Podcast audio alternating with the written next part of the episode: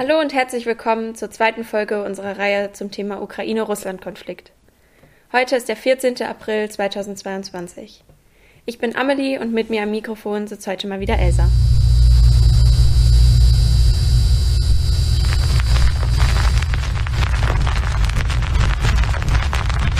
Finanzbehörde stuft Nawalny Regionalbüros Was passiert in Weißrussland? ein. Ist Lukaschenko ein Diktator? des die Cum-Ex-Affäre. in Kolumbien. Wir haben Olaf Scholz und die Cum-Ex-Affäre. Verwirrt? Du verstehst nur Bahnhof?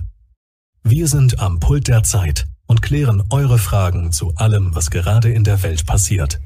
Seit dem 24. Februar diesen Jahres herrscht Krieg in Europa. Russland führt einen brutalen Angriffskrieg gegen die Ukraine. Dabei ist es nicht nur wichtig, die aktuellen Geschehnisse anzuschauen, sondern um diese besser zu verstehen, braucht man auch etwas Hintergrundwissen. Deshalb widmen wir diese Folge der Konflikthistorie, also dem, was vor Beginn des Krieges schon zwischen Russland und der Ukraine passiert ist. Die vielleicht offensichtlichste Frage zuerst. Wie und vor allem wann hat das Ganze denn angefangen? Ja, der Beginn des Konflikts war schon vor über 1000 Jahren. Damals waren die Ukraine und Russland ein Land mit dem Namen Kiew-Rus, das bedeutet so viel wie Altrussland. Es war ein slawischer Staat mit Kiew, der heutigen Hauptstadt der Ukraine, als Zentrum.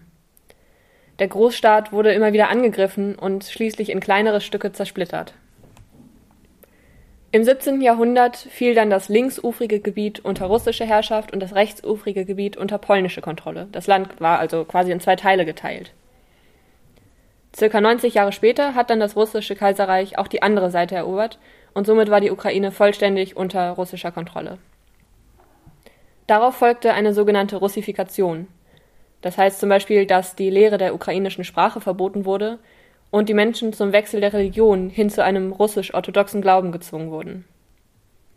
Knapp 200 Jahre später, 1917, folgte dann die Oktoberrevolution. Das war ein sehr brutaler Bürgerkrieg. Fünf Jahre später wurde die Ukraine schließlich ein Teil der kommunistischen Sowjetunion. Was ist denn die Sowjetunion? Die Sowjetunion, auch UdSSR genannt, war von 1922 bis 1991 ein Staat in Osteuropa und Asien und neben Russland gehörten auch Belarus und die Ukraine sowie noch zwölf weitere Staaten dazu. Mit einer Fläche von über 22 Millionen Quadratkilometern war die Sowjetunion damals das größte Land der Erde. Das System, das dort vorherrschte, wurde aber schnell zu einer Diktatur. Das heißt, alle Macht lag bei einer Person und diese eine Person hatte das Land mehr oder weniger selbst bestimmt. Okay, und wie ging es den UkrainerInnen in der Sowjetunion? Naja, also in den frühen 30er Jahren führte dann der sowjetische Diktator Josef Stalin eine strategische Hungersnot herbei, um die ukrainischen Bauern dazu zu bringen, sich zusammenzuschließen und das Land gemeinsam zu bewirtschaften. Sie hatten also keinen individuellen Gewinn mehr, sondern nur noch einen gemeinsamen. Durch diese Hungersnot starben aber Millionen von Ukrainerinnen am Hunger.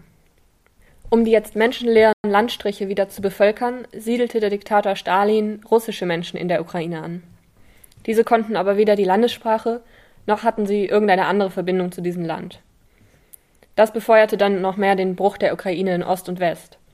Der östliche Teil war jetzt viel stärker an Russland gebunden als der westliche, und dadurch unterstützte er die russische Regierung natürlich auch mehr. Die westliche Seite hingegen wurde von europäischen Mächten kontrolliert, sodass sie eine größere Verbindung zur westlichen Welt hatte. Aber heutzutage ist die Ukraine ja wieder eins. Wie kam es denn dazu, wenn sie lange auch geografisch so gespalten war? Das kam so, dass 1991 die Sowjetunion in die Brüche ging. Da wurde die Ukraine dann unabhängig.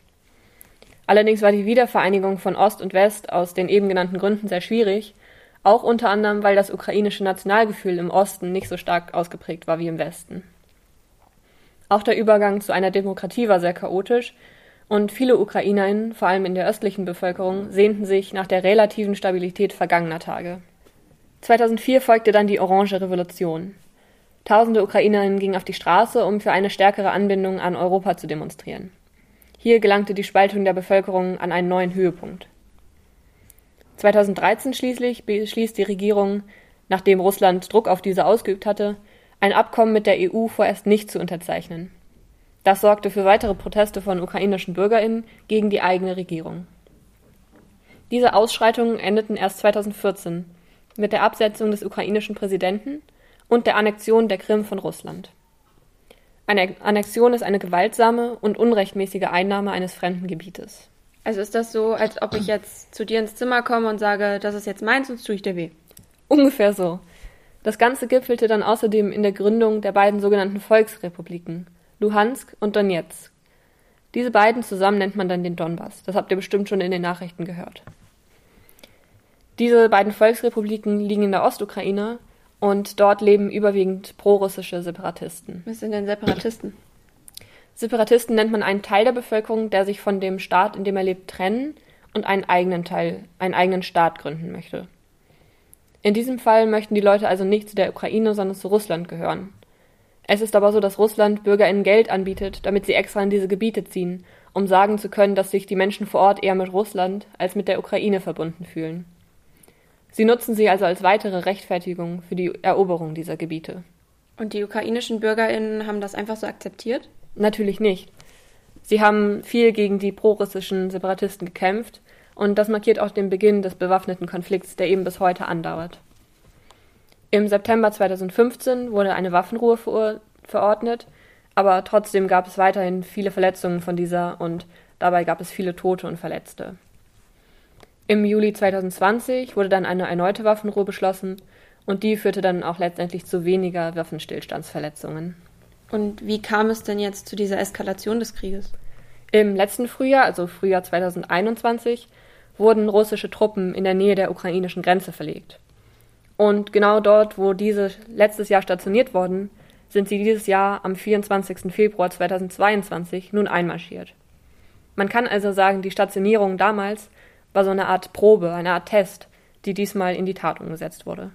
Alles klar. Der Konflikt geht also schon mehrere Jahrhunderte zurück, zog sich dann durch die Sowjetunion und eskalierte dann mit der Annexion der, Krim. Der Krim. Dadurch wird er natürlich nicht unbedingt leichter zu verstehen. Wir beobachten die Lage weiter und führen unsere Reihe mit der Austragungsform des Krieges weiter. An dieser Folge waren beteiligt Elsa Knutzen, Amelie Fox, Simon Henschel und Alexander Bojanow und die Nachbearbeitung hat Hinrich Mylius übernommen. Vielen Dank dafür.